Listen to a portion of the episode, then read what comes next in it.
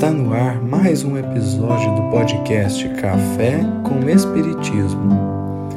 Aqui é Gustavo Silveira e a mensagem de hoje é de Irmão X, pela psicografia de Chico Xavier, retirada do livro Luz Acima, capítulo 26, intitulado A Proteção de Santo Antônio. Humberto de Campos conta a história de uma família muito devota de Santo Antônio, que sempre lhe rogava o auxílio nos momentos de dificuldades, para as quais sempre eram atendidas. Rogavam ajuda para a enxaqueca do dono da casa, para comprar o sapato das crianças, para o casamento das filhas, enfim, para problemas da vida física e cotidiana.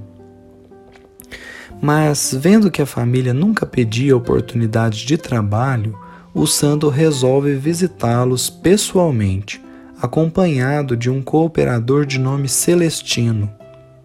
E então diz Humberto de Campos: Com efeito, daí a momentos penetravam em pequeno recinto rural. Uma casa antiga, um jardim abandonado, um quintal escarpado entregue ao mato inútil e um telheiro a ruir, fingindo estábulo, onde uma vaca remoía a última refeição. Entraram.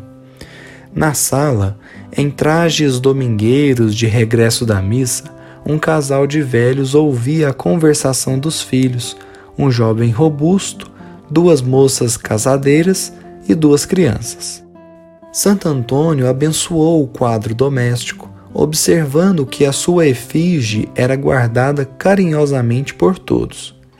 As impressões verbais eram intercaladas de louvores ao seu nome. De instante a instante assinalava-se o estribilho: Graças a Santo Antônio. Voltando-se para o cooperador atento, o prestigioso amigo celeste pediu esclarecimento quanto aos serviços do grupo.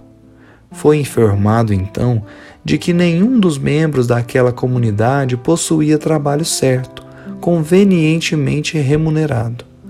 Celestino, aliás, terminou sem circunlóquios. O pessoal gira em torno de uma vaca, que torna participante de vossas bênçãos. Como? indagou o santo admirado. Nesse momento, Humberto de Campos narra que Santo Antônio então descobre que a família usava e abusava da pobre vaquinha colocando-a em carga de todo o trabalho mais forte de sustentação da vida familiar.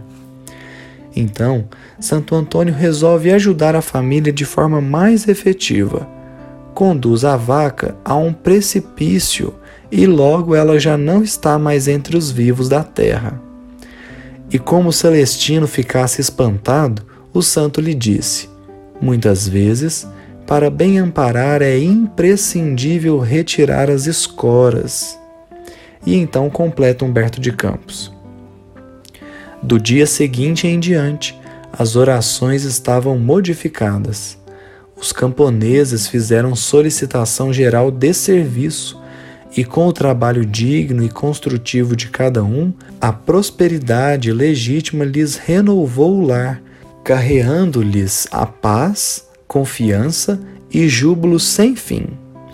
Quantos benfeitores espirituais são diariamente compelidos a imitar, no mundo dos homens encarnados, a proteção de Santo Antônio?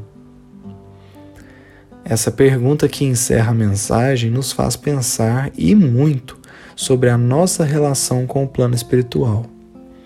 Talvez a nossa zona de conforto esteja nos paralisando espiritualmente. E se encarnamos para sairmos melhores do que chegamos, então precisamos de uma ajuda para sair dessa estabilidade. Às vezes, a vida nos tira do nosso sossego para que possamos acordar para os reais valores da existência e, assim, trabalhar em prol do próximo, mas principalmente em prol de nós mesmos. Como diz Emmanuel, ninguém exercitará otimismo quando tudo conjuga para o bem-estar. Aliás, constitui grande insensatez em esperar soluções prontas vindas do plano espiritual.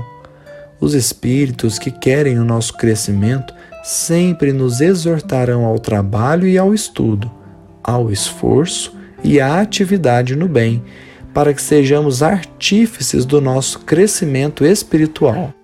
Como diz Kardec, ajuda-te que o céu te ajudará.